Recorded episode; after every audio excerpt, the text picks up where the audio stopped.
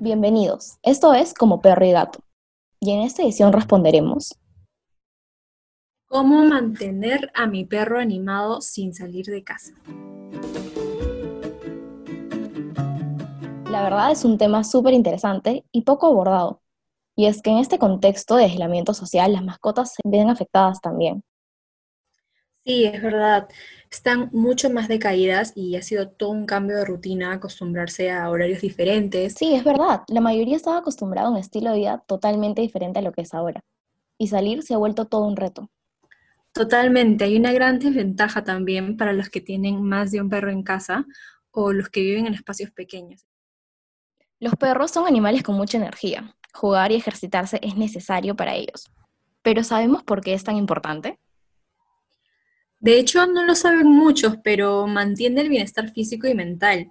Según el tamaño, necesitan cierta cantidad de ejercicio al día para estar en óptimo estado físico, evitar el estrés y canalizar la energía.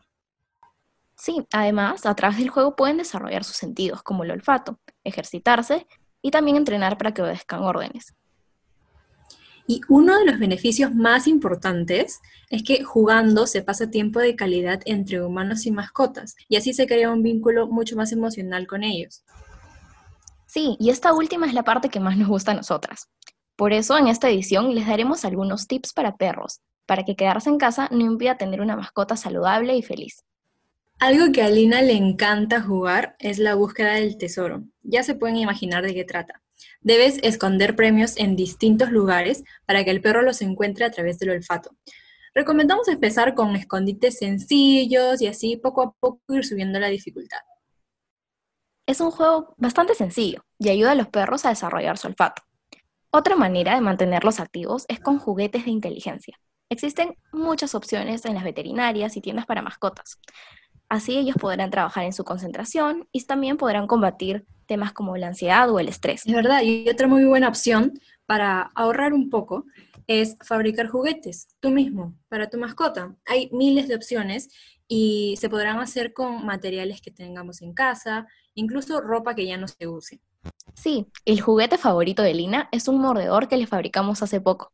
Así que anímense a hacer juguetes para sus perros, verán que también les encantará. De todas maneras, cual sea la actividad que hagan, lo más importante es pasar tiempo de calidad con ellos. Y recuerda que si no tienes un patio o un espacio abierto dentro de tu casa, lo ideal siempre será sacar a tu perro a pasear.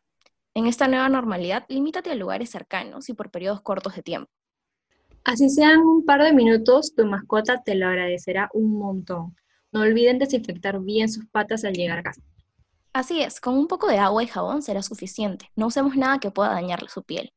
Pronto les traeremos más información sobre la desinfección en mascotas. Nos despedimos. Procuren jugar con sus mascotas todos los días y revisen nuestro último post en el blog para más ideas de juegos y actividades en casa. Leo y Lina les mandan muchos saludos. Hasta la próxima.